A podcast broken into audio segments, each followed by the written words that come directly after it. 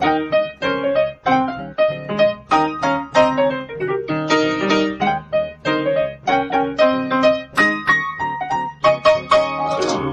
und herzlich willkommen zu Was denkst du denn? Mein Name ist Noah Hespers. Mein Name ist Rita Molzberger. Und wie ihr hört, sind wir wieder digital zueinander gestoßen, die Rita und ich, weil wegen, ihr könnt es nicht mehr hören, wir können es nicht mehr hören, Corona. ja, wir hatten uns das schön ausgedacht, ne? Heute irgendwie bei so einem Stück Kuchen zusammenzusitzen. Mhm. It didn't happen. So sieht's ja, aus. Selbst bei offenem Fenster und sehr großen Tischen im Moment einfach nicht. Genau, einfach nicht. Deswegen machen wir es uns jetzt einfach so gemütlich und dachten, wir sprechen mal über etwas Körperliches, über etwas Leibliches mal wieder, über das, was viele vielleicht auch gerade vermissen oder eben auch nicht. Körperliche Grenzen und Sport. Warum? Weil ich finde, dass das ein spannendes Thema ist im äh, Zusammenhang mit Sport, weil wir ja dabei versuchen, in irgendeiner Form unsere körperlichen Grenzen zu überschreiten, wenn wir Sport machen. Mhm. Zumindest wenn wir Sport machen mit dem Ziel, uns in irgendeiner Form zu verbessern. Rita, wo sind ja. deine körperlichen Grenzen da? So, erstmal. Erstmal. Folgendes. Ich habe mich anders vorbereitet. Das Thema ist mir so weggedriftet. Ich weiß auch nicht. Ich wollte nah am Sport bleiben. Dann ging es so über den Körper und Leib auf einmal in Herrschafts- und Machttheorien. Und zack war ich bei der Migrationsgesellschaft und dann habe ich versucht aufzuhören zu lesen und wieder zurückzulesen zu dem, über was wir eigentlich sprechen wollten. Rabbit das Hole. hoffe ich, wird dann auch gelingen. Mal gucken. Ja. Aber was die Frage angeht, mit den körperlichen Grenzen, kann ich zumindest eine Einlassung schon mal formulieren, die mir neu war, weil ich ein Kind meiner Zeit bin und manchmal erschreckend ahistorisch, nämlich, dass wir über Grenzen metaphorisch erst seit dem 18. Jahrhundert überhaupt sprechen. Zumindest hier im europäischen Raum. Mehr weiß ich nicht. Aber vorher war Grenze wirklich ein rein territorial gedachter Begriff. Da ging es um Eigentum und Zäune und Landhabe und solche Dinge. Also Begrenzungen hat man wirklich rein territorial verstanden. Hm, was wohl mit verschiedenen Staatsausprägungen auch zu tun hat, weil Herrschaft früher ja nur weniger an, an Landesgrenzen gebunden war, sondern bedeutete Herrschaft über Menschen zu haben. Also umso wichtiger zu definieren, wo denn jetzt diese Grenzen verlaufen. Das ist so ein bisschen paradox, finde ich. Total. Ähm, aber ja, dass es metaphorisch gebraucht wird und dass man es auch auf den eigenen Körper oder gar irgendwie geistige Dinge, sowas wie da ist jetzt eine Grenze, da will ich nicht weiter denken oder so, ähm, sprich, das ist noch relativ neu. Das heißt, aber ich meine, Sport ist ja auch relativ neu, wenn man es jetzt historisch nimmt. Ja, also, die Antike ist noch nicht so lang her, ne? Ja, da war es ja kein Sport im engeren Sinne. Also das war ja eingebunden in den Mythos und sicher natürlich eine Athletik ähm, und Gymnastik, ne, kommt ja aus der Antike mit dem Gymnos und so. Aber Sport, was diesen Wettkampfcharakter angeht und das Gewinnen und ähm, die Grenzüberschreitung auch, um die Grenzen des eigenen Körpers und das Fitwerden und dieser Fairness-Gedanke, das kommt ja alles tatsächlich auch erst so aus ja, im 19. Jahrhundert und aus England. Insofern ist es vielleicht gar nicht so falsch zu sagen, dass es da so Konvergenzen gibt, also dass man diesen metaphorischen Gebrauch der Grenzziehung und der Grenzüberschreitung äh, noch gar nicht so lange kennt. Das finde ich spannend, weil ich nämlich jetzt irgendwie so bei Antike, ne, also dieses Weitspringen, diese Wettläufe gegeneinander, das ist ja schon auch, also man hat ja da schon auch die Athletinnen und Athleten Nee, das ist falsch. Hier muss ich gar nicht gendern. Doch, es gab eine Möglichkeit bei olympischen Wettkämpfen für eine Frau auch anzutreten und tatsächlich zu siegen, nämlich als Besitzerin der Pferde beim Wagenrennen. Richtig, aber dann, dann ist man ja nicht die Athletin, die sondern die Pferdebesitzerin. Genau, da muss man äh, Besitz schon sehr athletisch ausdeuten, um sich darüber zu freuen. Ansonsten war das jetzt eher nicht so eine feministische Veranstaltung. Das, ich erinnere mich, also ich meine, gut, getanzt wurde, aber das war ja dann nicht so in dieser Form Wettkampf Wettkampf und, und. Nee, es war vor allen Dingen auch, obwohl es Wettkampf war, eingebunden in diese große mythische Erzählung. Also, dass mhm. das natürlich eigentlich eine Form von Gottesdienst oder Götterdienst äh, war und kultische Spiele waren, machte, glaube ich, den großen Unterschied zum Sportcharakter, der dann so mit Pierre de Coubertin und der Neuerfindung der Olympischen Spiele dann aufkam. Ähm, und zuvor kennen wir ja so körperliche Ertüchtigungen, vor allen Dingen jetzt Deutsch im Zusammenhang mit der Reichsgründung, ähm, dass man völkisch zu turnen hatte in großen Mengen und ohne Auszeichnungen, sondern in ganzen Riegen. Daher kommt das mhm. ja, um zu zeigen, dass die Einheit des Vaterlandes irgendwie repräsentiert ist in dieser großen Menge sich gleich bewegender Körper. Und auch das da geht es ja weniger darum, den eigenen Körper zu spüren oder Grenzen auszuloten. Das mag für den Einzelnen oder die Einzelne so gewesen sein, aber es war jetzt für diesen Gedanken einfach nicht so wichtig. Mhm. Und das hängt, glaube ich, schon zusammen mit unserem jetzigen Verständnis von Sport als etwas, was man für die Fitness tut, also für die eigene ja, Gesundheit in Anführungszeichen. Ich glaube, Fitness ist auch nochmal was anderes als Gesundheit, was ja auch ein komisches Konzept ist und was vor allen Dingen halt diesen Leistungsgedanken repräsentiert. Genau, also das ist tatsächlich, wo ich so denke, okay, ähm, ob das auch damit zu tun hat, äh, wie wir sozusagen Training denken. Weil wenn wir mhm. an Sport denken, dann haben wir ja immer auch Le Lehrende und Lernende im Sport. Und die Lehrenden oder, ne, keine Ahnung, wenn man so Karate oder Judo sich anguckt, ne, dann ist es ja auch wirklich so etwas Meisterhaftes, was da drin steckt. Ich lerne von jemandem, der ein besti eine bestimmte Disziplin schon gemeistert hat in der einen oder anderen Form. Mhm. Mm, beim Reiten haben wir auch Reitmeister und mhm. Reitmeisterinnen tatsächlich mhm. inzwischen, war auch nicht üblich, weil das ja aus dem Militärischen kommt. Ähm, aber genau, wir haben ja wirklich Dinge, die da, ähm, ja, ne, wo sozusagen jemand schon einen gewissen Vorsprung hat in der Athletik, im, in der Erfahrung, auch in der Bewegungserfahrung, die dann vermittelt wird auf die eine oder andere Weise. Und ich finde in dieser Vermittlung des, des Könnens und in der Vermittlung des, wie mit dem Körper umgehen, finde ich das sehr spannend, wenn du sagst, ähm, dass wir keinen Begriff vorher hatten von dieser Grenze. Mhm. Weil das heißt ja auch, dass Übergriffigkeit dann nicht benannt werden kann, weil es keine Begrifflichkeit dafür gibt. Ja, genau. Oder dass man zumindest vielleicht das Phänomen kennt, aber dafür noch nicht die Beschreibungsform hat, um es äh, sozusagen spitzfindig äh, beschreiben zu können und damit was zu machen mit mhm. diesem Phänomen. Es kann schon sein, dass das die Einzelne oder den Einzelnen betrifft. Wie gesagt, ist ja auch nicht ausgeschlossen, dass in der Antike Athleten ähm, sich sportlich verhalten haben, obwohl es den Begriff des Sportes noch nicht gab, dass sie das akultisch wahrgenommen haben oder so, ist unwahrscheinlich, aber möglich. Aber das ist ja immer so, da wo der Begriff für die Anschauung fehlt, da ist das so ein bisschen ähm, tapsig, ne? Da tappt man so im Dunkeln und weiß nicht genau, was es da ist, was man spürt. Und das ist schon so, dass wir dafür die Begriffe brauchen. Da bin ich mir ziemlich sicher, ja. Ja, da, ich ich dachte da zumindest gerade dran, ähm, weil ich das von mir kenne oder von meiner Bewegungserfahrung natürlich, dass Sport mhm. mich regelmäßig an Grenzen bringt. Also ähm, in Atemnot, ja. Also wenn ich schnell mhm. gerannt bin, dann japse ich erstmal. Wenn ich häufiger schnell renne, dann japse ich irgendwann deutlich weniger. Oder ich muss noch schneller rennen, um dann so zu japsen, wie ja, ich vorher genau. bei einer langsamen Runde gejapst habe. So. Mhm. Ähm, und ich erinnere mich auch wirklich sehr, sehr gut an das Brennen in der Lunge nach einem äh, 800 Meter Lauf, egal wie erfolgreich oder nicht erfolgreich er war. Ach ja. Ich ja. kannte mal einen Zehnkämpfer, der regelmäßig nach dem 400 Meter Lauf gekotzt hat. Ja, ja auch aber in Hallen. Ja, aber das ist ja so, dass man sich, das ist ja schon Schmerz, ne? Das ist ja schon ja, das unangenehm. Ja, ja. Und trotzdem rennt man sich beim nächsten Mal wieder die Lunge aus dem Leib, weil man unbedingt Erste sein möchte. Ja, und dieses also dieser Wettkampfgedanke und der Leistungsgedanke, der ist ja da noch einzeln gedacht. Ich fand das spannend, was du eben gesagt hast zur Meisterschaft und der Anverwandlung. Das ist ja auch was, was uns ganz lange nicht bewusst wird, dass wir solche Sachen wie das, was du jetzt beschrieben hast, nur selbst vollziehen können. Wir wissen das, aber wir geben dem keinen Ausdruck. Also ich kann nicht sagen, Nora, werd doch mal bitte für mich fit, werd doch mal bitte eine gute 100-Meter-Läuferin für mich. Du kannst ja da mal für mich trainieren gehen, Dankeschön. Also es ist halt, mit Bourdieus Worten ist das inkorporiertes Kulturkapital beim Sport immer. Also ich kann mir die Gerätschaften kaufen, aber das Inlineskaten lernen muss ich halt alleine. Ja. Das bringt mir auch nichts, wenn ich die teuersten Dinger besitze.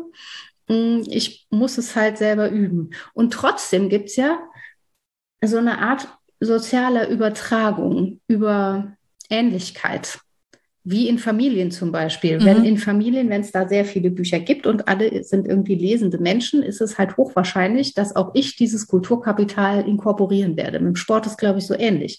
Sagt wenn Rita, während sie gibt, vor einem großen Bücherregal sitzt, im Übrigen. Ja, ja, touché. Ja, klar. Wenn es die nicht gibt, ist es einfach viel unwahrscheinlicher. Oder wenn mir nie jemand vorgelesen hat, dass ich da eine Liebe zu entdecke, das mag passieren, aber es ist halt viel unwahrscheinlicher. Mhm. Und ich glaube, dass das mit dem Wahrnehmen der eigenen Grenzen und auch der Lust daran, die verschieben zu wollen, so ähnlich ist. Ich muss das zwar selbst machen, das kann niemand für mich tun, aber es gibt schon Gelegenheiten und Umgebungen, die es naheliegender machen, das auch zu wollen, weil mir dieser Gedanke nicht so fremd bleibt. Und dann, wenn ich mir jemanden suche, der Meisterin oder Meister seines oder ihres Faches ist, heißt das ja auch, ich habe schon gelernt, welche Lust ich an Anverwandlung habe. Mhm. Also wie dieses mimetische Prinzip, ich mache was nach, ich mache es aber auf meine Weise nach, mir Freude machen kann. Weil ich muss ja nicht automatisch daraus, dass jemand anderes Freude an was hat, schließen, oh, das könnte mir auch Freude machen. Auch das ist ja was, was ich erst lerne, so im, im Verlauf, dass ich Freude empfinden kann bei Dingen, bei denen andere auch Freude empfinden und dass es trotzdem nötig ist, dass ich es auf meine Weise mache und nicht genau wie der oder diejenige, der oder die es mir vormacht. Und das finde ich total spannend an diesem Vermittlungsgedanken, weil alleine rumrennen und japsen und beim nächsten Mal genauso schnell rennen und das hundertmal machen und so, okay, ne, da kann man dann noch denken, oh, pff, kann man machen oder nicht, scheint irgendwie Charaktersache zu sein.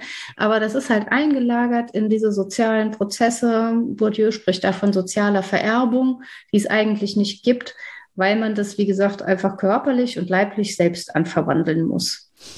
Ja, wobei ich es interessant finde, wie unterschiedlich das ausgeprägt ist, selbst bei Kindern einer Familie, ne, wo ja. das eine Kind sich irgendwie musisch betätigt und das andere Kind äh, Extremsportlerin oder Extremsportler wird.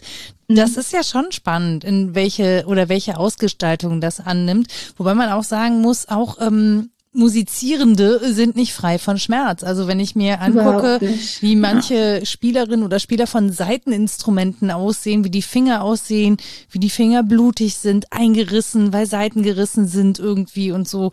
Also das ist auch nicht zwingend ein Prozess, der ohne Schmerzen ja. vonstatten geht, mal ganz abgesehen von Nackenverspannungen, äh, irgendwelchen komischen Dingen, die man mit seinen Gliedmaßen macht oder wenn man den Kopf immer so leicht schräg auf der Geige hält und so, da kommen ja schon auch, also das, das ist ja schon auch was Körperliches, ne? Selbst wenn es was Musisches, was Wusisches ist, was, was Musisches, was Musisches, was Sportliches. Was Schmusisch, weiß ich nicht, mit der Geige und so, hatte ich gerade im Kopf. Im besten Fall ist es ludisch, weil beides spielend ist. Sehr schön. Vielen Dank für die Rettung. Mhm. Und äh, das ist ja wirklich auch ein Grundgedanke, der beides verbindet. Das und das Üben, also die Askesis und das Üben. Ich äh, sage das ja immer gerne wieder flapsig, es ist fern jeder wissenschaftlichen Erhärtung, aber was ich an Lehraufträgen sowohl an der Sporthochschule als auch an der Musikhochschule gemacht habe, das ist schon ein bisschen Datenmaterial und ich kann das nur ganz persönlich für mich auswerten. Also ich habe da ja natürlich nichts Ernsthaftes mit angefangen, aber der Grundcharakter des Übens ist bei beiden natürlich vorhanden, sowohl bei den SportlerInnen wie bei den MusikerInnen.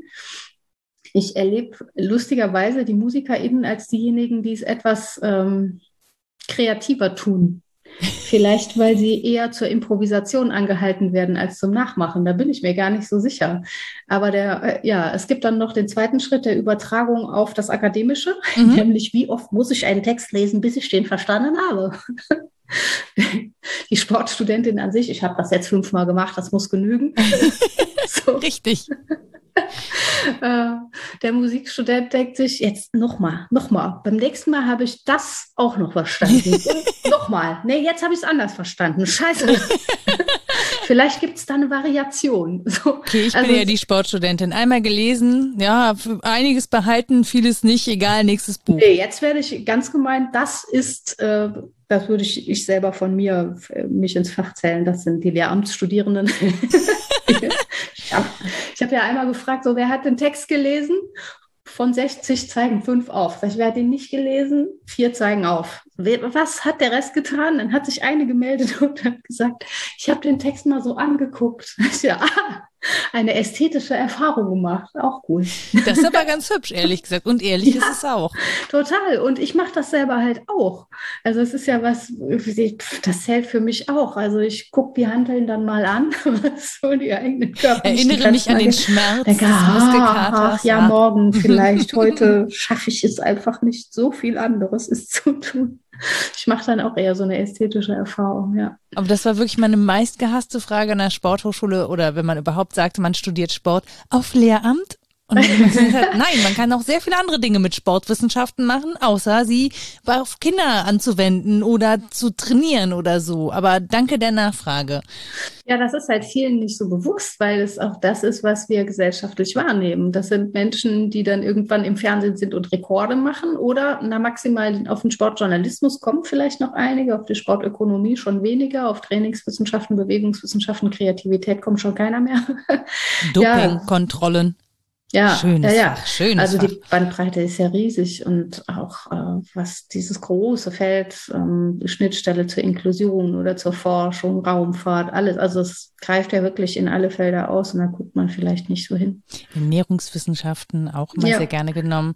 Aber tatsächlich finde ich das ja auch spannend, ne, an, an diesem, äh, an diesem sportwissenschaftlichen Studium. Und das ist ja auch so etwas, wo man sagt, okay, das ist grenzübergreifend, ne, mhm. weil es einfach mit so vielen Dingen zu tun hat. Körper Körper und, und Körperlichkeit kommt mit so vielen ähm, Fächern in Verbindung und in Berührung, dass du da ja auch so eine Form von Grenzüberschreitung machst, ne? Und ständig irgendwie so deinen Horizont in die eine oder andere Richtung erweitern kannst. Zumindest ist das Angebot sehr, sehr groß, das zu tun, ähm, mhm. weil Körpererfahrung und, und Welterfahrung so nah beieinander liegen. Ja, ich habe auch einen Artikel gelesen zur Grenze ähm, da steht drin, die Grenze sei, ich zitiere jetzt, ähm, als Ort der Aushandlung, Zitat Ende, zu verstehen. Also jede Grenze ist ein Ort der Aushandlung. Und das wird zurückgebogen bis hin auf so Ursprungserzählungen wie Adam und Eva und die Vertreibung aus dem Paradies. Ne? Mhm. Weil diese Grenze, die einzige Grenze ist, von diesem Baum nicht essen. Mhm. Die wird natürlich herausgefordert, diese Grenze, um nur wieder eine neue Grenzerfahrung zu machen, nämlich diese Vertreibung aus dem Paradies, also vor andere Grenzen gesetzt zu werden. Das ist jetzt nicht mehr für euch. Wo war die Grenze des Paradieses, frage ich mich gerade ja, so hohe Mauer rund ums Schlaraffenland, draußen nur Ödnis. Nee, auch das ist ja eine, das wird gedacht als territoriale Grenze und ist selbstverständlich überhaupt keine territoriale Grenze, sondern hieß ja im Prinzip nur als große, die große Erzählung davon, warum wir uns Mühe machen müssen, ne? warum wir im Schweiße unseres Angesichts das Brot verdienen, ähm, weil es eben keine paradiesischen Zustände sind, also eine Beschreibung unseres Menschseins, ähm, ist da an der Stelle eine Beschreibung von uns als Grenzwesen mhm. und als Grenzüberschreitungswesen oder als Grenzaushandlungswesen. Und das Spannende dabei ist ja, bei jeder dieser Aushandlungsprozesse an der Grenze werden wir ja nur darauf hingewiesen, dass es Grenze gibt. Es ist ja nie so, dass wir die überschreiten und sie dann hinter uns haben, sondern dann ist sie umso härter da. Mhm weil ich sie überschritten habe und weil ich auf neue Grenzen stoße. Und das ist also in Bezug auf Sport und Körper ja äh, nahezu lächerlich sichtbar. Ja. Auch die Grenze des Erreichbaren, also wie diese Kurven verlaufen, äh, wenn man sich anguckt, um wie viel Prozent die Menschen schneller geworden sind beim 100-Meter-Laufen, dass das irgendwann so asymptotisch wird und schneller werden Menschen nicht auf 100 Metern, weil wir keine anderen Wesen werden. Mhm. Und das finde ich philosophisch auch interessant, also dass wir uns wirklich immer so am kleinsten und am größten abarbeiten. Da hatten wir, glaube ich, über Blaise Pascal schon mal gesprochen, und dass es aber Überschreitbarkeiten nicht mehr gibt hin ins All oder ins Nichts. Wir mhm. werden nicht wir werden nicht alles sein und sehen und hören und wahrnehmen können. Wir werden das Nichts nicht wahrnehmen können. Das heißt, da sind wirklich finale, terminale Grenzziehungen. Und da können wir uns schön dran abarbeiten. Aber wie sagtest du, not gonna happen. Not gonna happen, genau. Naja, und was ich ja dann auch spannend finde, ist, ähm, wie man eben mit dieser Leibgrenze so umgeht. Ne? Also mhm. man kann natürlich in Gedanken große Gebäude schaffen und so, aber der Leib trägt uns halt durch diese Welt. Wir sind ja irgendwie an diesen Leib gebunden. Also es sei denn, also Menschen, die meditieren, werden das wahrscheinlich anders sehen. Ja, die können mhm. vielleicht so außerleibliche Erfahrungen machen. Mhm. Aber grundsätzlich sind wir ja mit diesem Leib in dieser Welt und gerade wenn wir Sport machen, dann spüren wir diesen Leib auch an Stellen, von denen wir gar nicht wussten, dass sie da sind. Ja, je nachdem, welchen Muskelkater man hat, denkt man sich, ach, guck mal, da habe ich auch noch Muskeln. Ja, ja. Also philosophisch berühmt ist da wirklich diese Unterscheidung, die so hart natürlich nicht zu ziehen ist, aber die erstmal eingängig ist zwischen einem Körper haben und einem Leib sein. Mhm. Also ich kann mich behandeln, als sei ich so eine Art geometrischer Körper, irgendwas im besten Fall zylindrisches mit Ausbuchtungen und so. Weiß nicht genau. An der einen oder anderen Stelle jeder. Ja, und jede, genau. wie, wie sie er mag. Und das stimmt, ja. Ein- und Ausbuchtungen, meine Güte. Je nach Zustand, vielleicht hat man die eine Extremität zu, zu viel oder zu wenig, aber so, ne? Mhm. Menschen sind halt, man können, kann sich behandeln, als sei man ein Körperding. Und nicht so witzig ist übrigens, wie das in der Disability-Forschung ähm, aufgefallen ist, erst seit wenigen Jahren, dass es sehr, sehr naheliegend ist, sich als Mensch mit Behinderung und Beeinträchtigung immer als ein Körper behandelt zu fühlen, weil es immer darum geht, ähm, körperliche Defizite zu behandeln, als sei man so eine Art geometrischer Körper.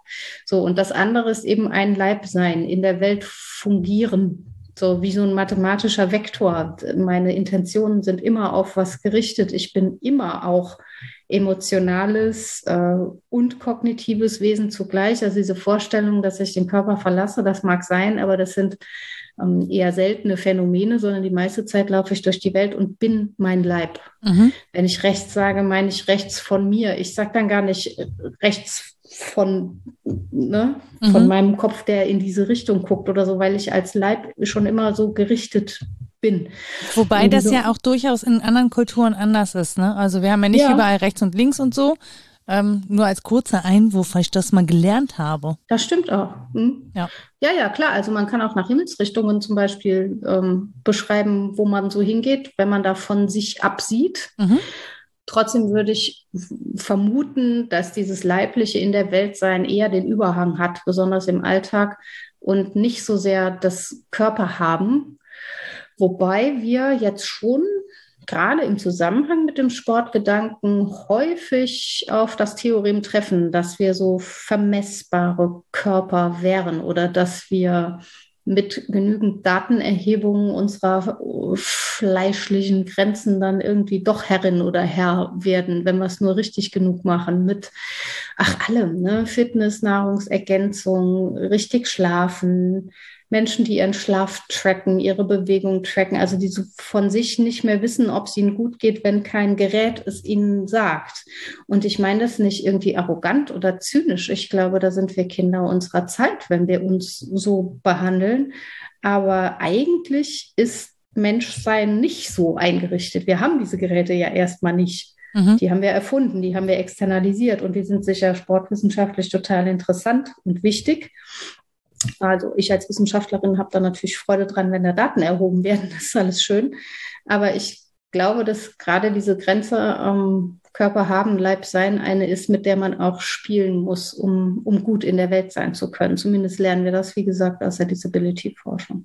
Das, das finde ich übrigens auch einen richtig guten Hinweis. Ne? Also ich gehe auch nicht vom äh weil du gesagt hast, ich kann jetzt auch gar nicht gesund sagen, sondern von dem aus, was so als Normkörper verstanden wird, also als mhm. norm funktionierender Körper. Vielleicht kann man das so benennen. Ähm, sondern grundsätzlich von Körperlichkeit, ne? Und auch diese körperliche Grenzerfahrung, die kann ich ja in jedem Zustand haben. Und die ist ja einfach sehr individuell, ne? Also, mhm. wenn ich mich jetzt mit einem random Menschen auf der Straße treffe, dann sind unsere Grenzen, würde ich behaupten, unsere körperlichen deutlich unterschiedlich. Also ich werde wahrscheinlich nicht sofort mein Pendant finden und wir werden nicht sofort die 100 Meter in gleicher Geschwindigkeit oder mit gleichem Belastungsempfinden hinter uns bringen, egal in welcher Form wir das alles tun.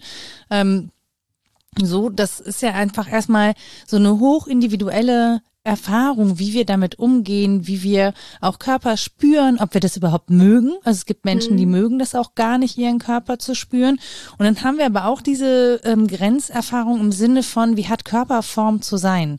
Und es ist ja eine äußere Begrenzung, an die ich so gedacht habe, wo ich so dachte, ähm, wir haben so stereotype Passformen, möchte ich sie mal nennen so von denen wir und, und in diese Körperbegrenzungen versuchen wir uns irgendwie oder versuchen sich viele Menschen einzuhegen. Mhm.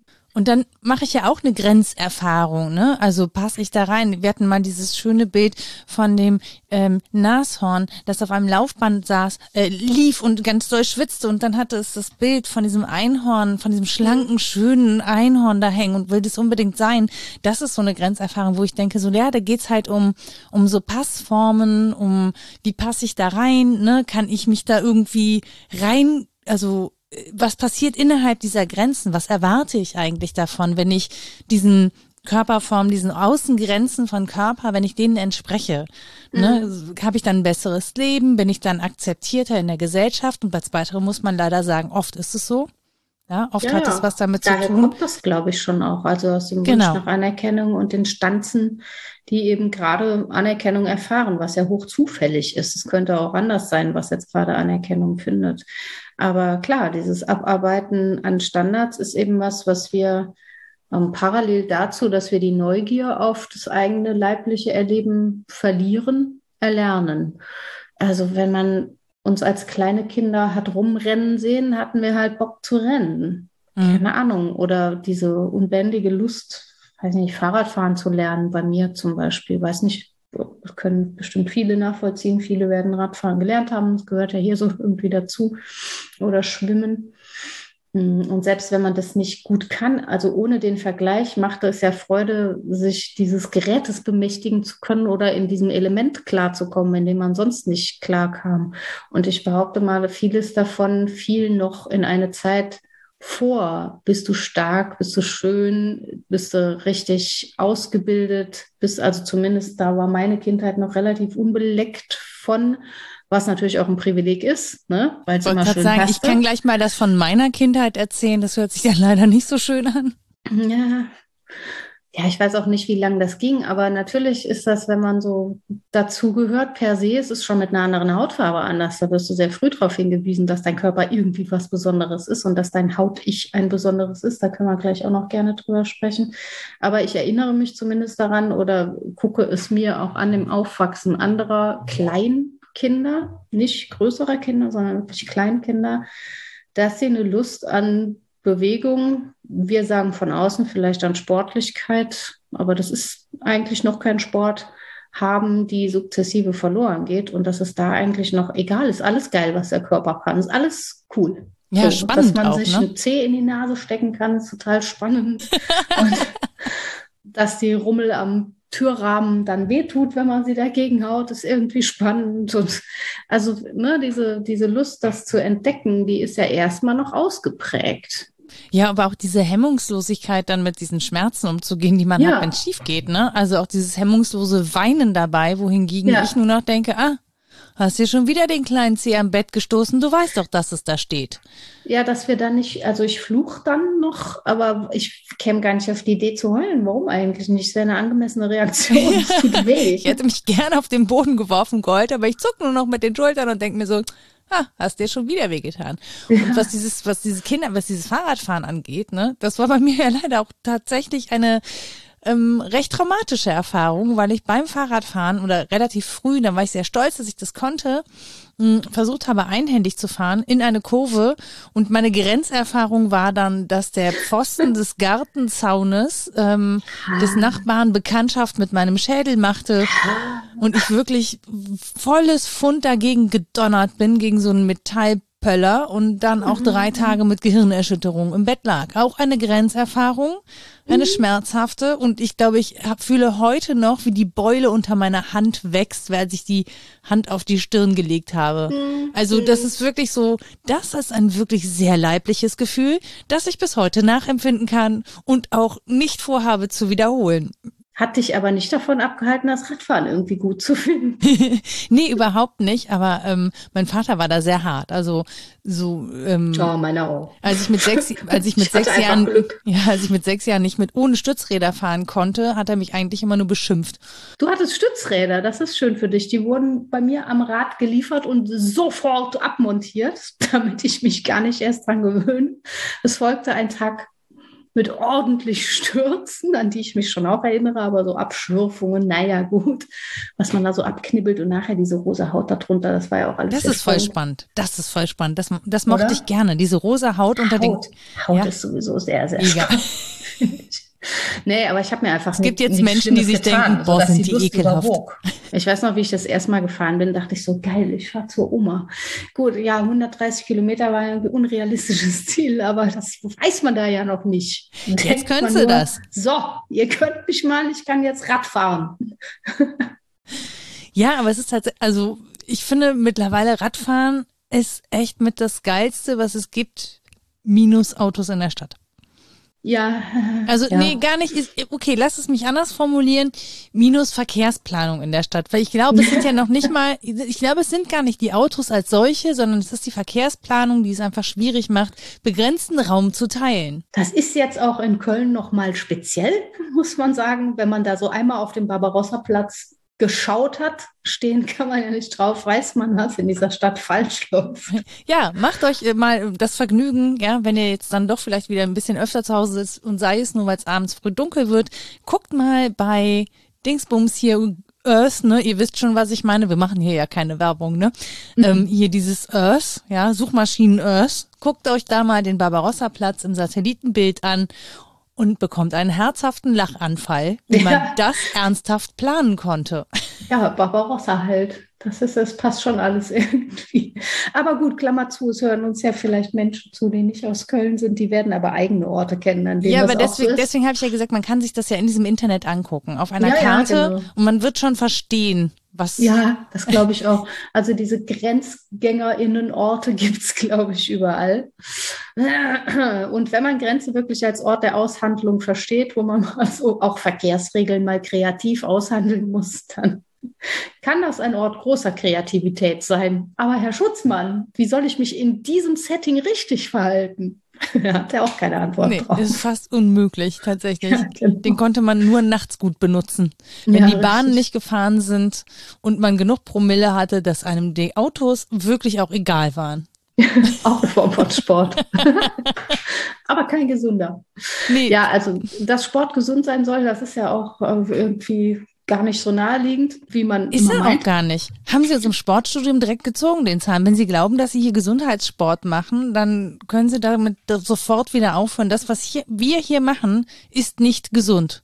Ja, ja, es ist halt auch nur eine Sparte irgendwie gut zu sich sein zu wollen, leiblich oder körperlich gut zu sich sein zu wollen. Immerhin ist das ja schon mal ein Bestreben, auf das man kommen kann wenn bis dahin viel Leid erfolgt ist oder viel Ignoranz den eigenen leiblichen Bedürfnissen gegenüber. Aber ja, Sport ist eben äh, eine Möglichkeit, sich leiblich zu spüren und zu betätigen. Es gibt ja viele andere. Also ich glaube, dass diese Grenzerfahrungen eben ganz, ganz viele Erscheinungsformen haben und dass wir ähm, die eigenen Körper- und Leibesgrenzen auch vor allen Dingen sozial ständig aushandeln, überschreiten und ausprobieren. Und das finde ich auch hochspannend. Also natürlich ist Sport ein Phänomen, an dem man viel ablesen kann. Aber wenn man sozusagen den Maßstab ein bisschen erweitert, dann sieht man, was wir da auch machen miteinander. Und das ist eine ständige Aushandlung darüber, wo unsere Grenzen verlaufen, ähm, wie ich mich behandle und wo ich mein Ende sehe, wo meine Freiheit endet und die des anderen anfängt und all sowas. Ne? Du hast ja gerade gesagt Ignoranz, ne? Dem eigenen mhm. Körper gegenüber. Ich finde, das ist etwas, das dem Sport immanent ist. Auf eine bestimmte Art und Weise. Ja, muss. Genau, weil wenn ich auf alles hören würde, was mein Körper mir sagt, während ich Sport mache oder während ich trainiere, während ich versuche, meine Grenzen zu verschieben, würde ich sehr häufig an den Punkt kommen und sagen, oh, das tut jetzt aber weh, vielleicht sollte ich das lieber nicht machen. Ja, und klar. das ist aber der Punkt, den ich ja lerne, grundsätzlich und häufig zu überschreiten. Und mhm. diesen, und man hat so eine Leidensfähigkeit und einen Leidenswillen, wenn es um Sport geht und um das Erreichen von Zielen, die man sich entweder selber gesteckt hat oder von denen man glaubt, was man sie sich stecken muss, aus welchen Gründen auch immer. Das kann ja sehr vielfältig sein. Ähm, aber man lernt sozusagen eine, eine Toleranz den Grenzen, den eigenen, oder nee, eine Ignoranz den Grenzen gegenüber, den eigenen mhm. Grenzen gegenüber. Und ich finde es, glaube ich, deswegen auch so schwer, Übergriffigkeiten klar zu erkennen. Mhm. Also wenn ich bereit bin ähm, zu trainieren, bis ich mich verletze, wenn ich bereit bin, ähm, keine Ahnung, im Fußball, ne, ich spiele auf einem auf Asche von mir aus oder auf Kunstrasen und habe äh, die halbe Zeit blutige Knie und Schurfwunden. Das ist an, an und für sich ja nichts Schlimmes, das ist gut zu behandeln. Ne? Da machst du ein bisschen Desinfektionsmittel drauf und dann ist gut. Aber es tut erstmal weh. Und es sagt dir mhm. auch, hm, vielleicht machst du es beim nächsten Mal besser nicht nochmal. Und wir hauen uns beim nächsten Mal aber wieder rein, weil wir diesen Ehrgeiz haben, weil wir diesen uns nicht vom Schmerz besiegen lassen wollen und so. Und das ist eine besondere Form des Umgangs mit Schmerzen die wir mhm. da lernen im Sport, weil es gehört einfach so zueinander. Mhm. Und dann finde ich es aber schwierig zu benennen, wo ist denn, wo hört es denn auf, dass der Schmerz eine Rechtfertigung hat? Mhm. Also wo kann ich sagen, das ist zu viel? Das ist wirklich, hier ist eine, eine Grenze erreicht, hier ist sozusagen die Grenze des Tolerierbaren erreicht. Hier kann mhm. ich nicht mehr ignorant dem gegenüber sein.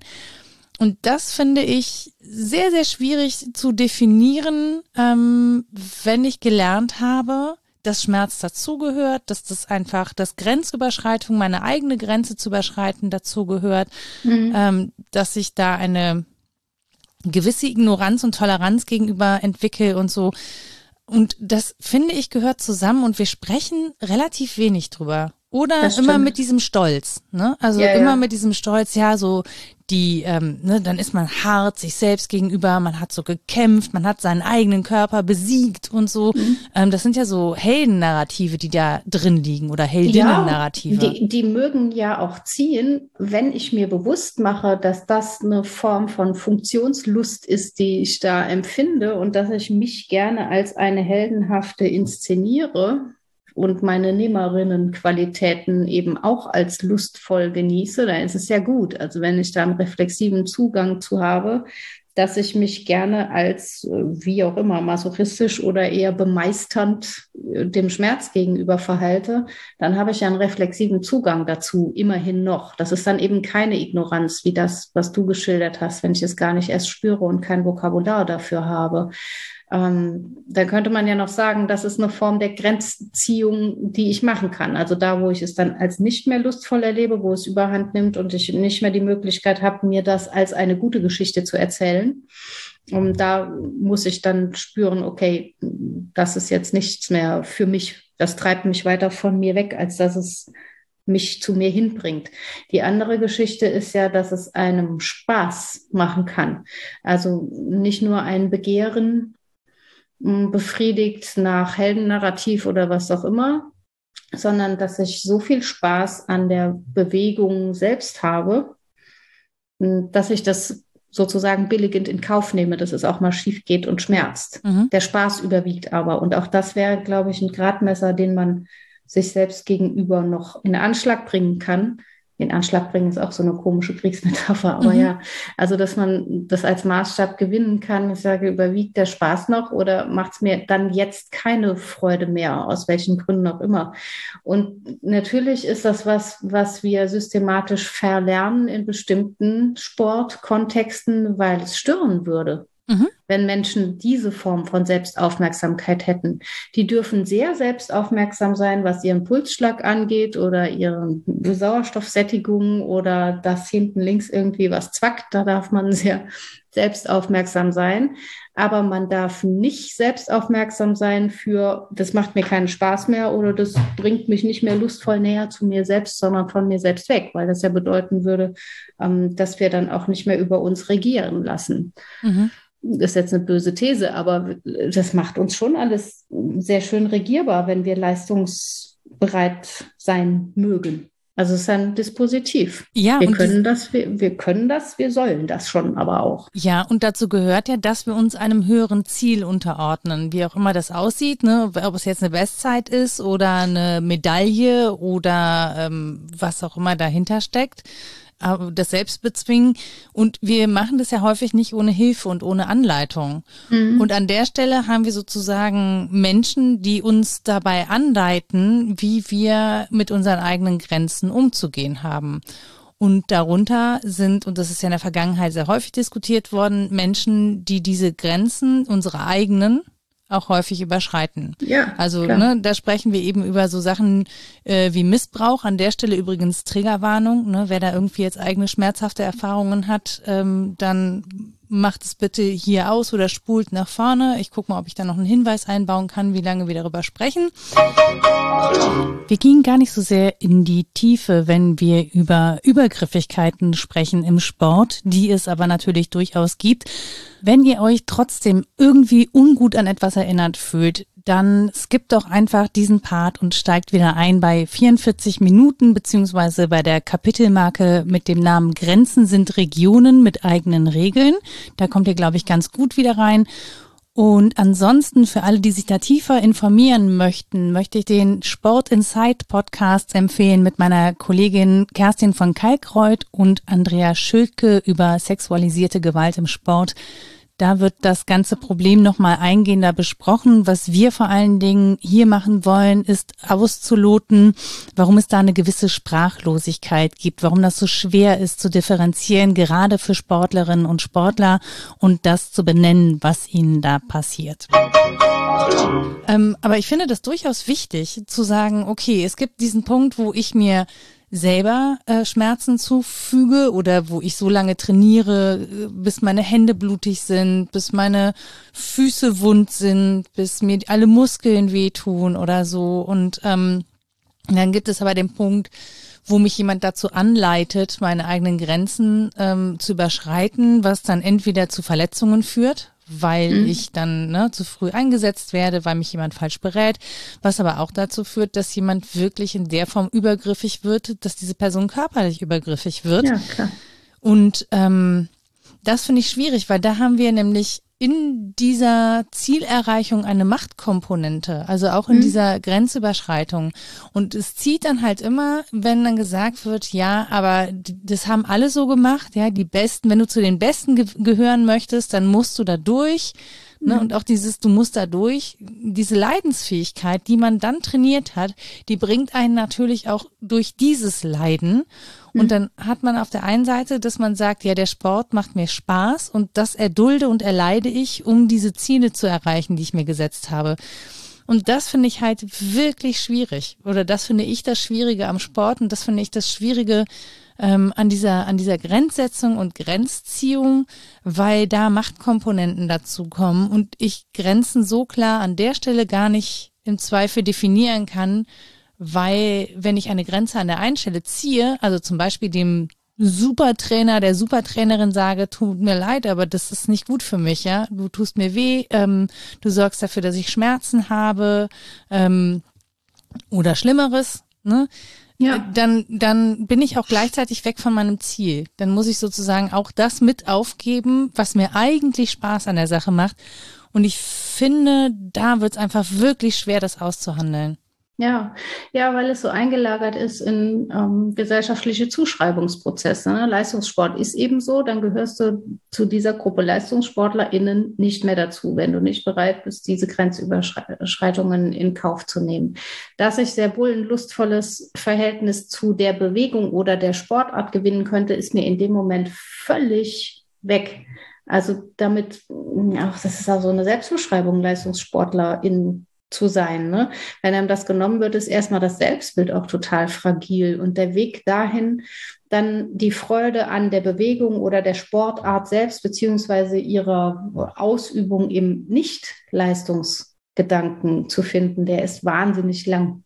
Mhm. Das weiß ich zumindest von einigen Betroffenen. Ich nehme an, das gilt für viele. Also du sagst nicht, okay, dann die Form tut mir nicht gut, dann mache ich das nicht, dann mache ich das jetzt hobbymäßig und habe da denselben Spaß dran. Das passiert nicht. Dauert ewig. Körper verändern sich dann auch, dann wird abtrainiert und umtrainiert und all das. Also, also diese Umlernprozesse sind immer eingelagert in, in gesellschaftliche Zuschreibungen. Und äh, was die Machtanalysen angeht, das hat, glaube ich, wirklich niemand so genau analysiert, wie Foucault das getan hat. Der hat das natürlich auch im Hinblick auf Militär, Schule, also diese Institutionen und hätte genauso gut in den Leistungssport gucken können, analysiert. Aber auch, ähm, ich habe jetzt für dieses Thema nochmal Wahnsinn und Gesellschaft zur Hand genommen.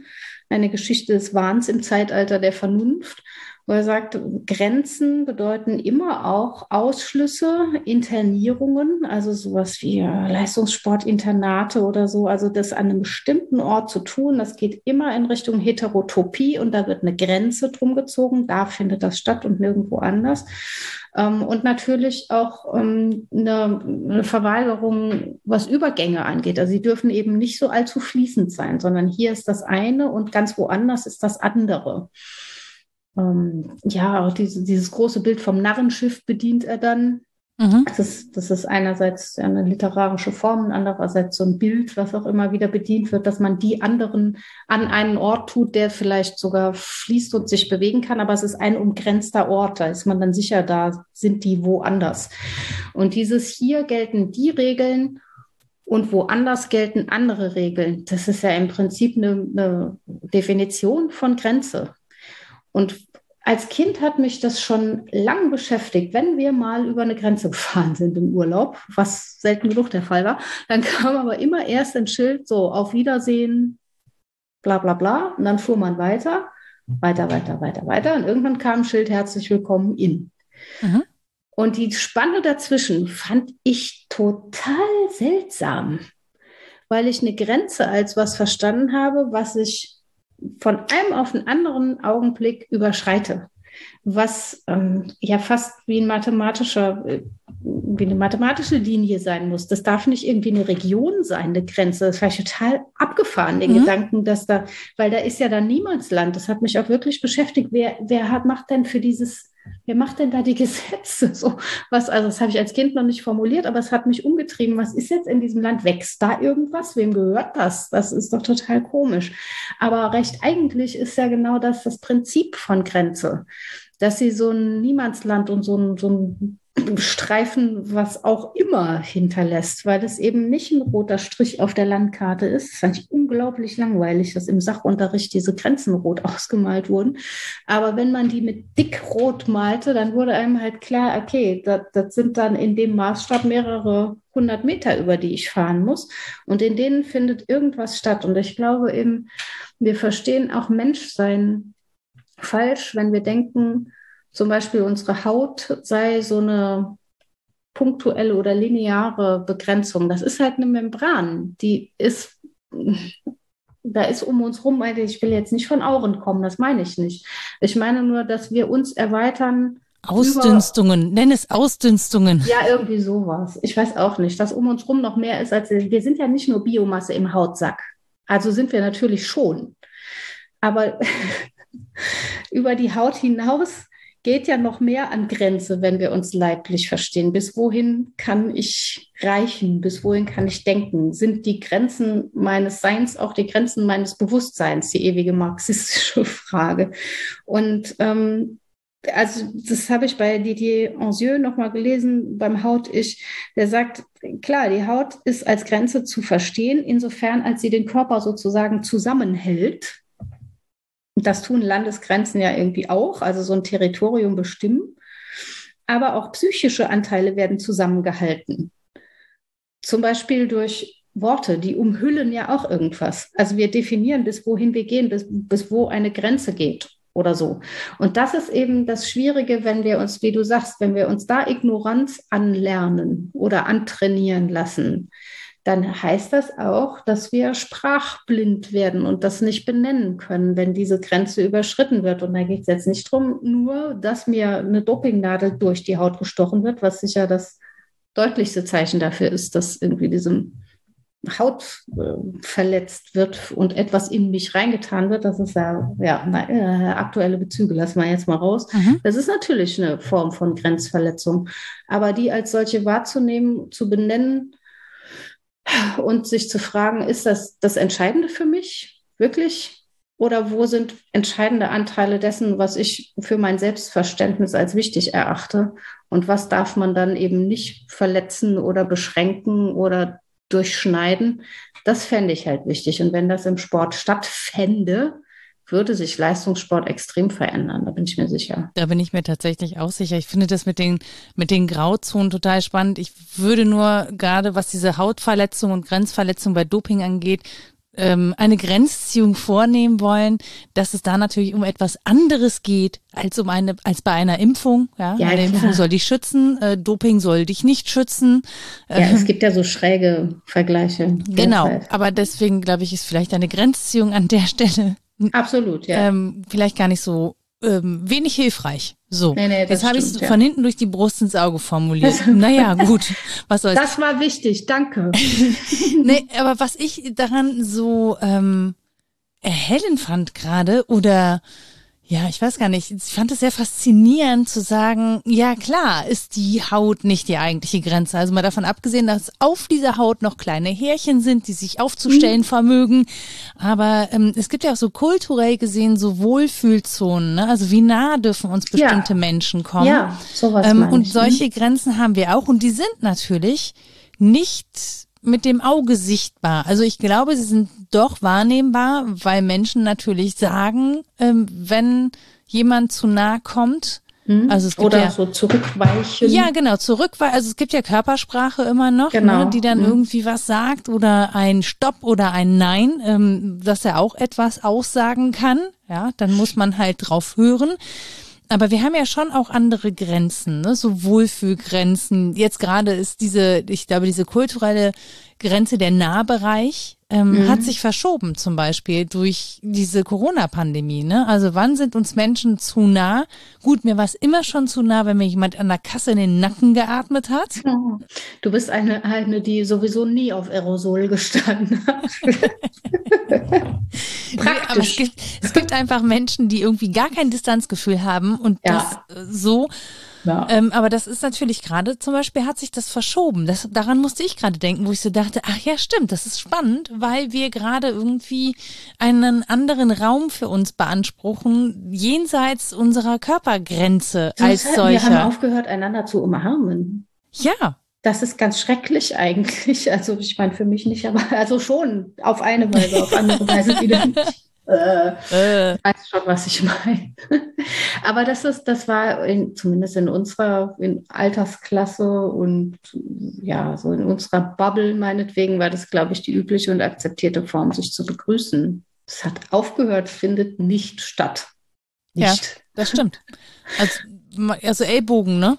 So. Ja, Maximum. Oder, Oder Hallo ja. sagen. Kartoffel, Pommes. Dann auch. Und kann man auch als angenehm empfinden. Aber es hat auf jeden Fall irgendwie eine Entkopplung stattgefunden von Gesten und von Näheempfinden. Mhm. Und diese Entkopplungen, die sind zum Teil, mm, auch was den Grenzdiskurs angeht, äußerst interessant, finde ich. Also was ich zum Beispiel ah, über Staatsgrenzen dann nochmal gelesen habe im Zusammenhang mit dem Migrationsbegriff war, dass wir auch da eigentlich auf eine Entkopplung treffen, nämlich dass das Verhältnis von Gesellschaft und Bevölkerung früher gekoppelt war. Mhm. Also was ein, ein bestimmtes Territorium bevölkerte, das war die Gesellschaft. Das ist nicht mehr so. Das ist eher so, dass wir fragen müssen, welchen Zugang zu den spezialisierten Funktionssystemen der Gesellschaft hat denn jemand, der auf diesem Territorium gerade zu Hause beziehungsweise eben nicht zu Hause ist, weil ihm bestimmte Attribute gar nicht erst zugesprochen werden, wie zum Beispiel eine Staatsbürgerschaft, was ja schon sehr viel wäre, oder eine Aufenthaltsgenehmigung mhm. oder sowas. Also wo verlaufen da die Grenzen, wo diese Entkopplungen stattfinden? Das ist schon ganz spannend, sich anzugucken, weil man irgendwie immer davon ausgeht, ja, das gehört doch alles irgendwie zusammen. Das ist aber nicht der Fall. Also wir haben uns gesellschaftlich und jetzt noch viel mehr als früher mm, auf bestimmte Dinge die vorher in eins fielen, als getrennt geeinigt. Und das ist irgendwie passiert im Diskurs. Und das macht diese Frage der Grenzbestimmung nochmal neu interessant, glaube ich. Da, wo es früher vielleicht selbstverständlich war, wie zum Beispiel bei diesem, naja, wie gesagt, in unserer Bubble umarmt man sich, da stellt man jetzt fest, ach so, nee, das war halt irgendwie einfach eine Geste. Aber diese Geste drückt nicht notwendig Nähe aus. Ich mhm. habe auch Menschen umarmt, die ich nicht als besonders nah empfunden habe. Ich nicht. Und diese, Entko ja, ich musste. nee, musste nicht. Aber also auch damals, da war halt die Aussage, nee, möchte ich nicht. Ein totaler Affront, das Wasser nicht unter Ja, absolut. Na, danke. Aber das ist mir, also Menschen, die mir körperlich unangenehm sind, kann ich nicht umarmen, weil ich mich dann nicht ja, ich fühle mich dann nicht echt, das geht nicht. Dann, dann, dann sage ich lieber, sorry, ich mag das nicht so gerne. Dann denkt bezieht es auf mich. Der, die andere würde das merken, weil man sofort zu einem Brett mutiert. Aber es geht ja meist einher mit einer erstaunlichen erlernten Ignoranz von der wir eben Ja, ja. So. Oder vielleicht ist der Mensch dann auch schon gewöhnt, immer Bretter zu umarmen. Ich weiß es nicht. Es ist ja auch so gemein. Also an Tagen, wo ich schlimmen Mundgeruch habe und das irgendwie erst um 16 Uhr feststelle, denke ich auch, oh, Gott, ey, hätte ich mal was essen sollen oder mir heute Mittag die Zähne putzen, dem ich jetzt wohl alles unangenehm war bis 16 Uhr. Also im Moment halt niemandem, weil nur vor Bildschirm. Aber früher war das ja mal eine Frage, die man zu stellen hatte. Aber diese Grenzziehung, also was ist halt noch okay? Welche Nähe ist in Ordnung? Ähm, und wie ist das gekoppelt mit Rechten und Pflichten? Wo darf ich sagen, was mir zu nah und was mir zu fern ist? Ähm, das ist schon spannend, finde ich. Ich finde das aber insofern auch interessant, ähm, weil du gerade gesagt hast, na, die andere Person, vielleicht ist sie schon gewohnt, Bretter zu umarmen und macht sich mhm. da, also da gibt's ja auch eine Ignoranz von der anderen Seite, was mhm. Grenzen angeht, ne? Und wer nimmt eigentlich Grenzen wahr? Wie nehmen wir das auch auf, wenn uns jemand eine Grenze setzt? Und wir sind häufig persönlich äh, angegriffen, wenn uns Grenzen gesetzt werden, also wenn wir sozusagen aus einem Selbstverständnis heraus agieren und in diesem Selbstverständnis, das wir mitbringen, dann auf eine Grenze stößen, stößen, stoßen, mhm. die der andere oder die andere definiert und dass das immer auch mit einer persönlichen Herabwürdigung zu tun hat oder es zumindest immer als persönliche Herabwürdigung aufgefasst wird, wenn eine andere Person sagt, hm, du hast ja gerade eine Grenze überschritten. Erleben wir, finde ich, auch im Rassismusdiskurs. Absolut. Oder ja, in, im MeToo-Diskurs ist genau das Gleiche. Darf ich jetzt nicht mehr sagen, dass eine Frau gut aussieht? Naja, es kommt ja. halt drauf an, wie du es sagst und in welchem Zusammenhang. Ja. Und mit welchem Kontext und bla bla bla. So. Aber diese, diese Grenzsetzungen, also dann, wenn wir ähm, ausdrücken, jemand hat eine Grenze verletzt und war damit übergriffig, das geht selten damit einher, dass jemand anders sagt, oh, das tut mir leid, das war mir nicht bewusst, ähm, entschuldige bitte, sondern es geht häufig damit einher, dass die andere, dass die Person beschimpft wird, die sagt, sorry, du hast hier gerade eine Grenze überschritten. Und das finde ich halt spannend. Ja, auch das mag je nach Bubble sehr unterschiedlich sein. Ich erlebe das in letzter Zeit wirklich oft, dass sich dann entschuldigt wird, wenn das gesagt wird. Das ist schon mal was. Das heißt, ich bewege mich offensichtlich unter Menschen, die dafür sensibel sind oder geworden sind. Aber natürlich ist das ähm, für meinen Narzissmus eine Kränkung, weil wenn ich mich verstehe als eine Art grenzsetzendes oder gar Grenz, Grenzen selbst auslotendes Wesen, dann geht das ja zusammen mit unserem Subjektverständnis von ich regiere die Welt und ja, wer setzt, wer setzt die Grenze? Genau, ne? wer hat die Macht und setzt die Grenze? Genau, und wenn dann jemand sagt, äh, ach Entschuldigung, ich bin auch ein Subjekt und meine Grenze verläuft hier mal gerade woanders und durchschneidet deine, jetzt müssen wir mal gucken, dann ist das natürlich eine Form von Kränkung, weil wir auch das, äh, ich glaube, dass das sehr, sehr hartnäckig ist, irgendwie territorial verstehen. Der kommt hier mir zu nah, das ist eine Form, mich anzu pissen. ne? Anzugraben, dachte ich, sagst du jetzt. Ja, ja, ja, ja. Oder auch, der andere zieht mir so eine sozial erlernte Haut ab damit. Ne? Ich mhm. war doch immer, okay, ich bin doch jemand, der nett ist zu anderen. Ich meine das doch nicht rassistisch, um jetzt bei deinem Beispiel zu bleiben. Und ja, das oder die andere doch wissen. Oder genau. So, und dahinter steht so glaube ich wirklich unser Subjektverständnis. Ähm, wir regieren das, was wir selber sind. Wir haben ein Selbstbild und dem können wir ähnlicher werden. Und wir sind nicht sehr aufmerksam, genau wie im Sport, dafür, dass es Grenzen der Machbarkeit gibt. Ich kann mein Selbst nicht komplett herstellen, sondern das ist immer schon auch gemacht und bedingt.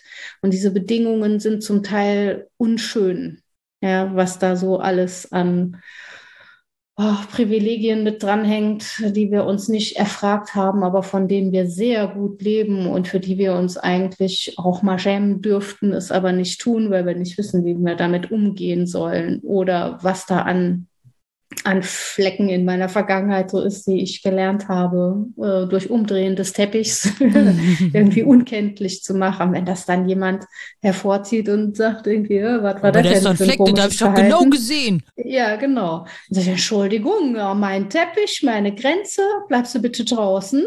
Finger also, von meinen Flecken. Ganz genau. Also es ist ja schon so, dass ähm, diese Grenzsetzungen anderer um in dem Bild zu bleiben, mir eine soziale Haut abziehen. Und der Gedanke, dass man dem Hasen nur was sieben oder sieben mal 70 heute abziehen müsste, das ist so ein biblisches. Da bin Bild, ich wieder raus. Das Nietzsche dann auch bedient und dass wir dann zum Kern der Sache aha, kämen. Aha, endlich. Aha, so, entschuldige, das hat lange gedauert. Für, fürs Trinkspiel, eine Stunde. Aber ja, das ist ja ein Subjektgedanke, den man auch pflegen kann, dass da so ein Kern ist und der ist umhüllt. So, Grenze, mhm. noch eine Grenze, noch eine Grenze. Und ich kann die abziehen und dann komme ich zur wirklichen Sache. Innen drin ist das Echte. Wenn wir aber Subjekt nicht so verstehen als einen Kern, sondern als etwas, was sich ständig hervorbringt und was Bedingungen hat und so, dann ist das natürlich auch weniger schmerzhaft, wenn jemand ein bisschen so Tapete abkratzt. Das kann man dann besser aushalten. Mhm. Aber da muss man auch erst mal hinkommen, sich selbst als soziales Wesen zu verstehen und nicht als äh, ein festes Ding, das eine Aussage darüber macht, wie die Welt und die anderen zu sein haben, sondern dass die Welt und die anderen mir sagen, wer, wer ich bin. Das ist halt an sich schon eine Kränkung, aber ich finde, wenn man die ausgehalten hat, dann lässt sich leichter mit den anderen Grenzen spielerisch umgehen. Ja, und auch zu verstehen, dass Grenzen eben Bereiche sind. Also, dass wir grundsätzlich sowas wie einen Grenzbereich haben Mhm. Und das natürlich. Das Ödland. ja, weiß ich, ich weiß gar nicht, ob Ödland oder Grauzone, aber ja, dass so. diese, diese Grenzen auch zum Beispiel nicht jeden Tag gleich sind. Also, dass es auch was mit natürlich Befindlichkeiten zu tun hat, wo wir wann diese Grenze ziehen. Ne? Wenn wir gut drupp sind, dann äh, kann man sowas auch mal leichter wegstecken. Wenn man eh schon so ein bisschen dünnhäutig ist, dann steckt man das halt nicht so leicht. Das ist ja witzigerweise was, was im Sport akzeptiert ist unter dem Begriff Tagesform. Ja, ja. Hm. Also ich erinnere mich nicht gut daran, dass das so wäre. Jetzt ist meine, meine aktive Trainingsphase mit Trainern und so ähm, schon ein bisschen her. Ich glaube, dass es mittlerweile so ist. Ich glaube, dass man das mittlerweile auch gelernt hat, dass sowas wie Tagesform zählt. Aber ähm, zum Beispiel, dass man zyklusgerechtes Training macht, das ist mhm. was relativ Neues. Ja, ja, das stimmt. Also, dass man sich darum kümmert, dass es zum Beispiel, dass der Zyklus einen deutlichen Einfluss hat auf Leistungsfähigkeit und auch auf Belastung und wie Belastungsreize dann am Tag danach und danach dann auch verarbeitet werden und so. Das ist relativ neu. Das macht man noch nicht so lange, dass man auf sowas ähm, guckt und Rücksicht nimmt. Also mhm. nicht, nicht allgemein gesehen. Also ich, ich habe ja, schon mal immerhin mit hin und wieder von Trainerinnen und Trainern gehört, die darüber wissen und die das berücksichtigen. Ja. Aber mir ist es erst in letzter Zeit untergekommen. Und das ist ja ganz Mit deutlich. Mit einem davon haben wir schon mal gesprochen, stell dir vor. Ja, aber das ist ja ganz, das ist ja wirklich ganz deutlich etwas, das Tagesform beeinflusst. So. Ja, klar. Ja. Nicht, dass wir darüber berichten auch, würden. Nein, aber es kann, das kann natürlich auch dazu führen, dass ich mich inkompetent fühle als Trainer, Figur oder auch Trainerin warum nicht, ne? Und sagt, das kann ich nicht, das ist einfach noch neu und das ist ein Feld, in das ich mich noch nicht eingearbeitet habe und dann verzichte ich darauf, deine Lichtgestalt sein zu wollen, der du alles nachahmst, um das Eingangsbeispiel zu nehmen. Was ja aber schon mal ein erster Schritt wäre und eine Form, eine Grenze anzuerkennen. Das kann ich vielleicht nicht, dann sind wir da nicht im richtigen Verhältnis zueinander. Oder wir bilden ein Team mit jemandem, der ja. die das kann. Ja. Also ist ja, ja auch möglich, genau. ne?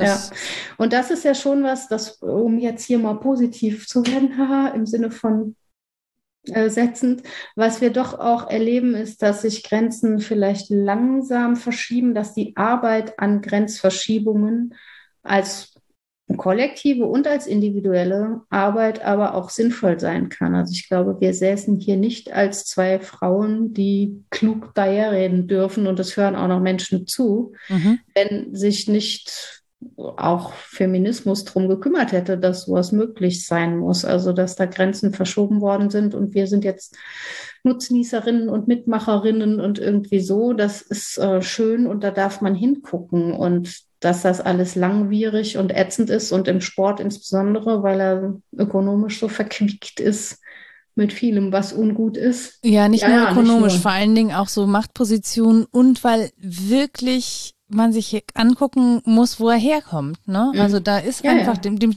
hängt was Militärisches inne, ne, dem hängt etwas ähm, Soldatisches drin, was so Disziplin angeht.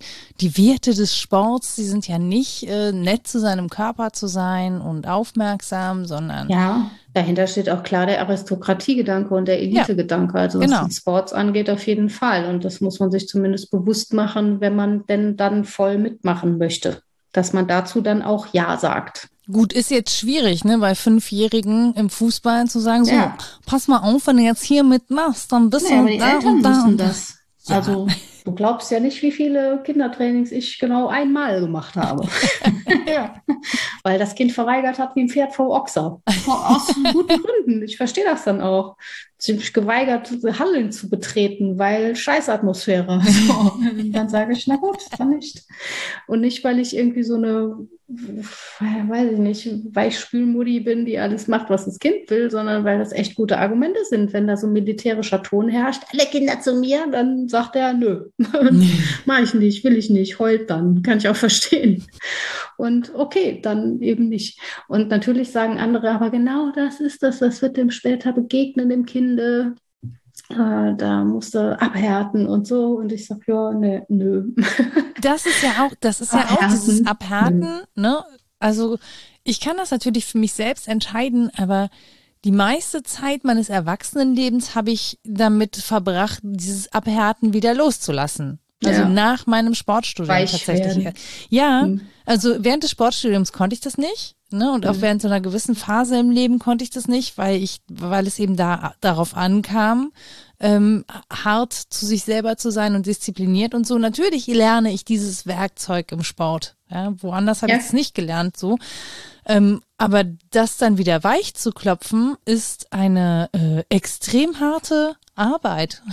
es ist hart, sich weich zu klopfen. Schönes Paradox. Ja, ja darauf aufmerksam zu sein, ähm, was was auch diese Metaphern angeht von Härte und Schwäche und so, und dass wir vielleicht gut daran tun, ein bisschen spielerisch mit diesem Diskurs umzugehen, damit wir nicht sein Opfer werden. Das wäre schon ein großer Gewinn. Aber das ist ja was, was wir gerade merken. Also wenn wir ja. über Sport reden, ne, wie oft dann Schwäche weich sein, wie das verachtet wird, auch tatsächlich im Sport.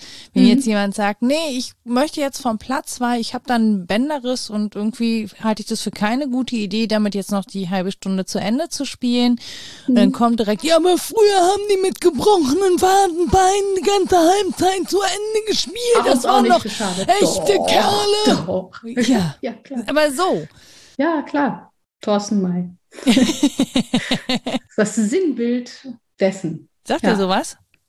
Nee, aber äh, das ist dem alles vorgeworfen worden, äh, ne, sich im Kampf zurückzuziehen und zu sagen, was mache ich hier eigentlich, ist nicht vorgesehen im Boxen. Stimmt, ist nicht vorgesehen. Oder auch Schwäche zu zeigen und zu sagen, komisch, mein eigener Sohn erkennt mich nicht, das kann irgendwie nicht gut sein, wird als Schwäche ausgelegt und äh, nicht positiv beantwortet. Ja. ja. aber das ist, ich, ich finde, da kann man hingucken. Und ich finde ja, ja auch klar. gut, dass da hingeguckt wird. Ne? Ich finde ja gut, dass dann heute lass uns über Fußball reden, dass Menschen sagen, naja, aber Kopfverletzungen, Kopfbälle und so ist halt nicht gut fürs Gehirn. Viele Menschen leiden dann im Alter unter Demenz und Alzheimer und haben dann irgendwelche Sachen, die halt ja, wo man zumindest vermutet, dass es einen Zusammenhang dazu gibt, ja, dass man sehr viele Bälle an den Kopf gekriegt hat und das Gehirn ordentlich gegen die Hirnwände geschleudert worden ist und dass es mhm. nicht, nicht gut ist einfach ja. grundsätzlich. Und wir uns vielleicht überlegen, ob das nicht irgendwie anders geht, ob wir ne, bis zu einem gewissen Alter Kinder schützen vor diesen Kopfbällen, andere Bälle nehmen, was auch immer.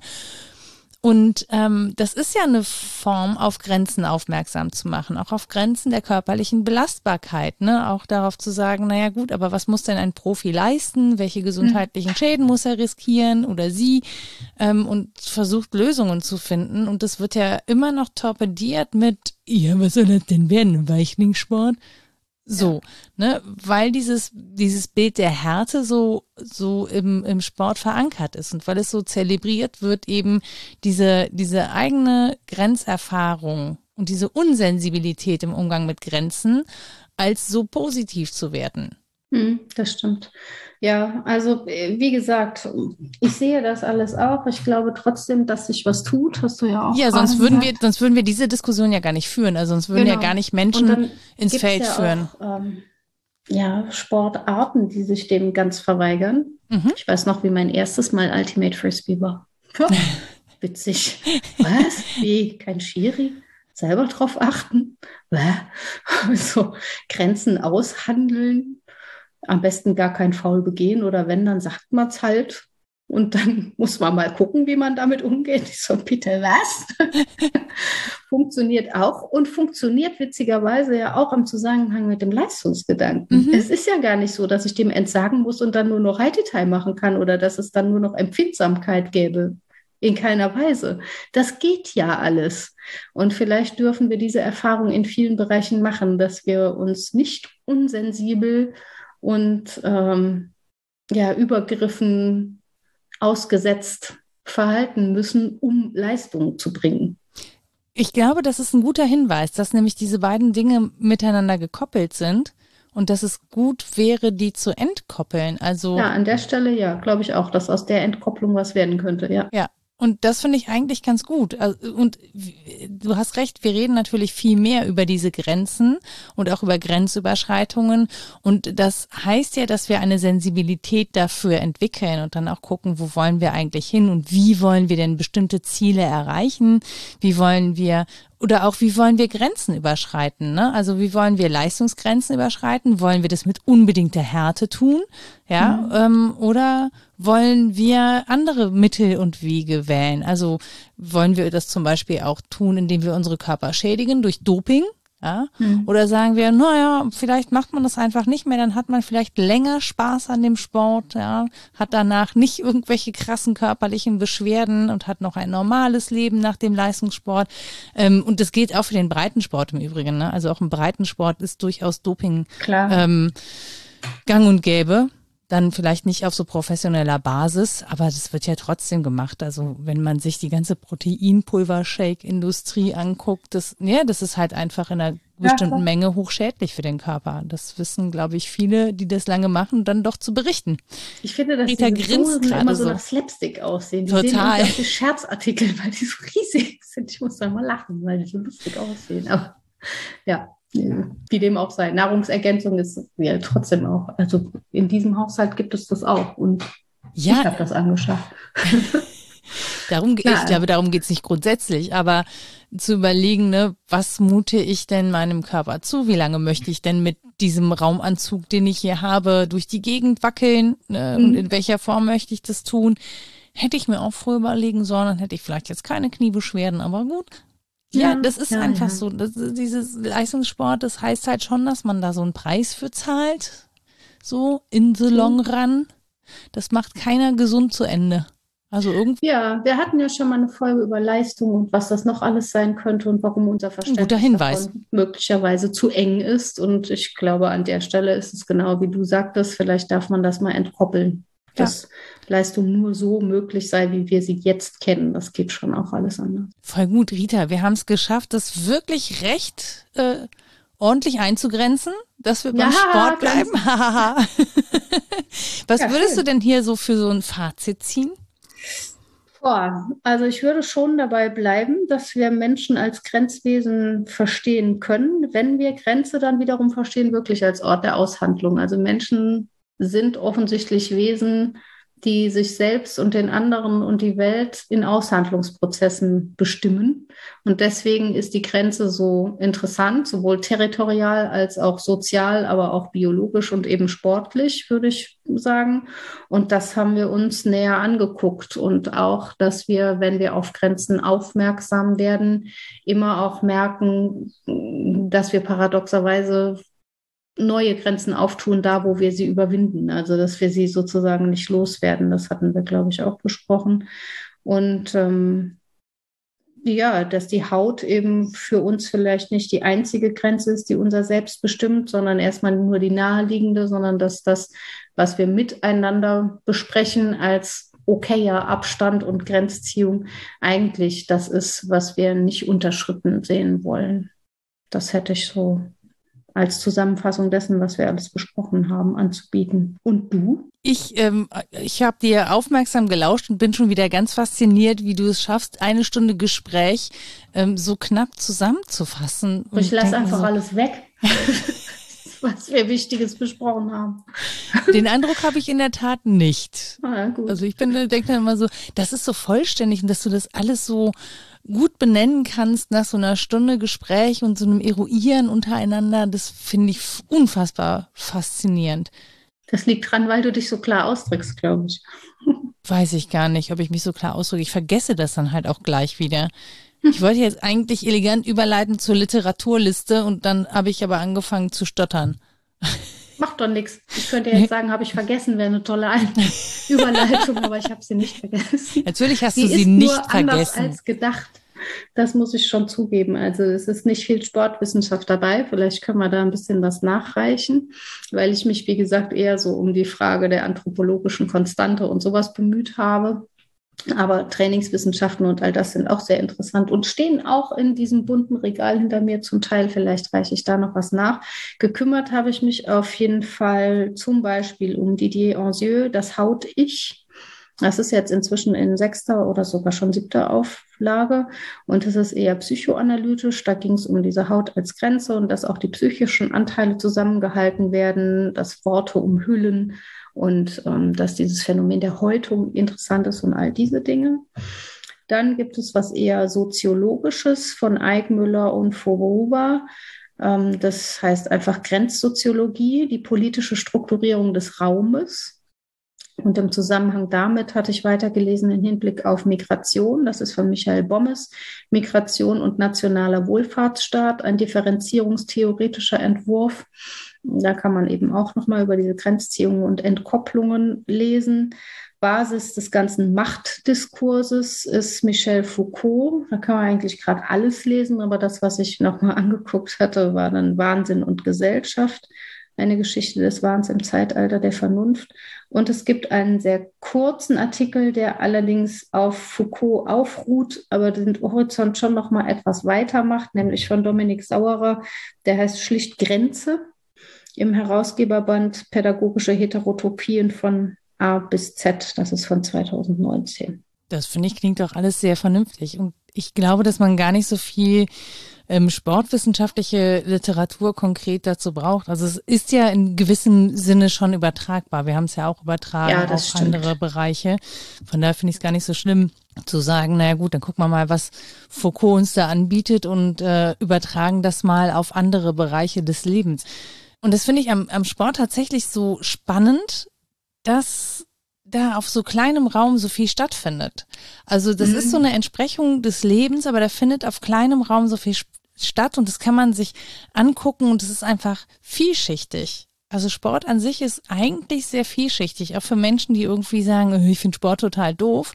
Aber dieses in gewisser Hinsicht, oder ich persönlich ziehe da in gewisser Hinsicht recht viel draus und finde deswegen auch ganz spannend, das so auf die anderen Lebensbereiche zu transferieren und hoffe nicht, wir, und hoffe, wir haben jetzt nicht alle Menschen vergrault mit einem Sportgespräch, die gar keinen Bock auf Sport haben und das eigentlich Eine voll langweilig Schwester zum finden. Beispiel. Apropos Geschwister.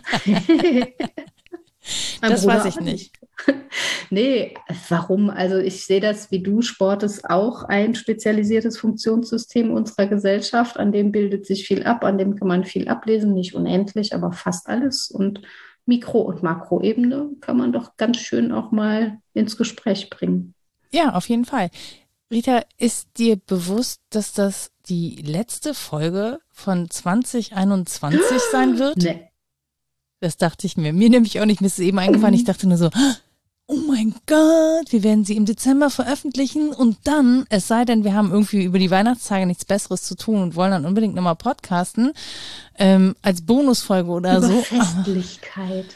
Ja, danke. Nein. Ich bin der, Boah. ich bin der Weihnachtsgrinch. Abgewatscht. Ich bin der, das können wir natürlich gerne tun. Ich mache dann aber den Weihnachtsgrinch und äh, mache dann nix Festlichkeit hier. Dann können Ja, wir die ist gut. Folge für die machen, die keinen Bock drauf haben. So. Versuch das mit kleinen Kindern. Alles glitzert und alles muss Gold sein. ja, das ist ja ganz schön, aber das ist ja noch nicht Oh. Festlichkeit an und für sich. Das ist Glitzer und Gold, das kann man auch an jedem anderen Tag des Jahres haben. Absolut. Ich Ja. überschütte dich damit bei nächster Gelegenheit. Oh Gott, bitte nicht. Jetzt, oh, jetzt habe ich auch noch diese höhere Macht angerufen, an die ich gar nicht glaube. Na egal. Das Jahr ist ja bald zu Ende. Wie dem auch sei. Wie dem auch sei. Äh, nein, aber ich dachte, das ist vielleicht so ein Moment, kurz innezuhalten und zu denken, wow, wie haben wir das nur gemacht? Also wie haben wir es bis hierhin geschafft? Meine Antwort ist von Tag zu Tag. Wie Beppo Straßenkehrer habe ich dieses Jahr hinter mich gebracht. Es war nicht schön, aber es hat funktioniert. Genau. Und es ist ja auch nur, eine Jahresgrenze ist ja auch nur eine willkürliche Grenze. Ha. Hm. So, damit ähm, würde ich sagen, wir verabschieden uns erstmal. Und wenn ihr noch Fragen, Anregungen und Kritik habt zu diesem Podcast, dann erreicht ihr uns unter rita etwas denkst du denn.de oder nora etwas denkst du denn.de. Wir haben eine Website www.wasdenkst du denn.de. Wer hätte das gedacht, ne, dass das so ähnlich ist zu unseren E-Mail-Adressen? Ihr findet uns bei Facebook, ihr findet uns auf Twitter unter wddd-podcast. Meinen sträflich vernachlässigten Mastodon-Account findet ihr unter Frau Nora. Und wenn ihr uns noch einen Euro dalassen möchtet, weil ihr, weil ihr findet, dass wir trotz Pandemie und trotz weniger Folgen immer noch ähm, einen guten Job gemacht haben mit diesem Podcast, dann freuen wir uns total darüber, denn davon zahlen wir unser Podcast zu Hause. Und an der Stelle ein riesiges Dankeschön für alle, die uns auch dieses Jahr unterstützt haben. Ähm, es sind, glaube ich, so roundabout 115 Menschen. Hey, danke. Warte, warte, warte. Das hier ist für euch.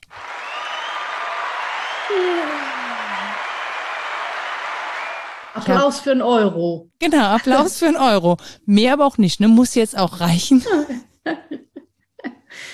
Immerhin. Aber, aber dieses Gerät, was wir hier haben, ähm, das ist tatsächlich auch dank eurer Hilfe finanziert worden, damit wir uns eben in so einer Situation besser zusammenschalten können.